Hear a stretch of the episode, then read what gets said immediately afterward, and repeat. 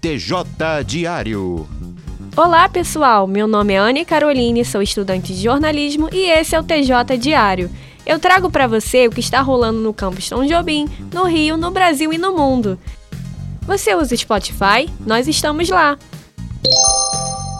O novo iPhone 11 traz recursos como câmera dupla e seis opções de cores.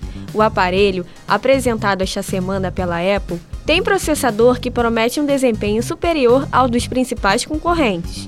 A empresa mostrou também uma outra versão do aparelho, o Pro Max, que substitui a categoria do iPhone Plus e que oferece mais recursos para o usuário. O modelo mais barato do smartphone vai custar cerca de 700 dólares e deve ser lançado nos Estados Unidos em setembro. Ainda não há previsão de data de lançamento do celular da empresa no Brasil. Mulher indiana se tornou a mais velha da história a dar à luz. Magayama Yaramati, de 74 anos, e o marido de 80 chegaram até visitar templos indianos para entender por que ela não conseguia engravidar. Mesmo depois de entrar na menopausa há 25 anos, a vontade de ter filhos impulsionava o casal.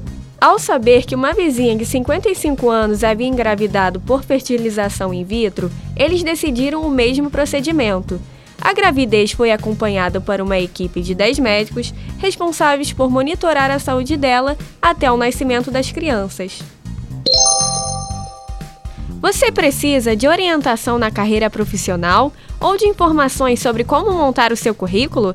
O repórter Rodrigo Valente traz mais detalhes. A Estácio criou para você o portal Estácio Carreiras.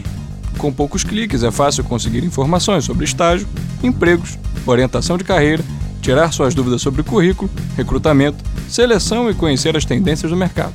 Você pode contar também com a ajuda de consultores online, em tempo real de forma gratuita.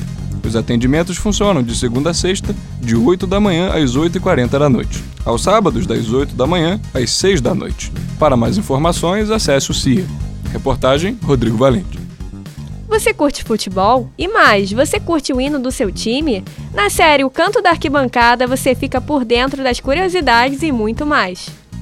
O episódio de abertura traz curiosidades sobre as composições de Lamartine Babo, responsável pela autoria da maior parte dos hinos populares dos clubes tradicionais do Rio.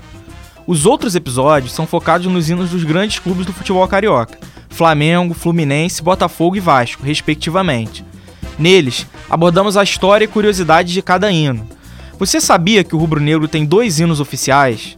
E que o hino popular do Flamengo foi regravado por artistas como Neguinho da Beija-Flor e Herbert Viana? Já o tricolor carioca e o alvinegro têm, cada um, três hinos em sua história. Flamengo e Vasco, por outro lado, têm apenas dois hinos.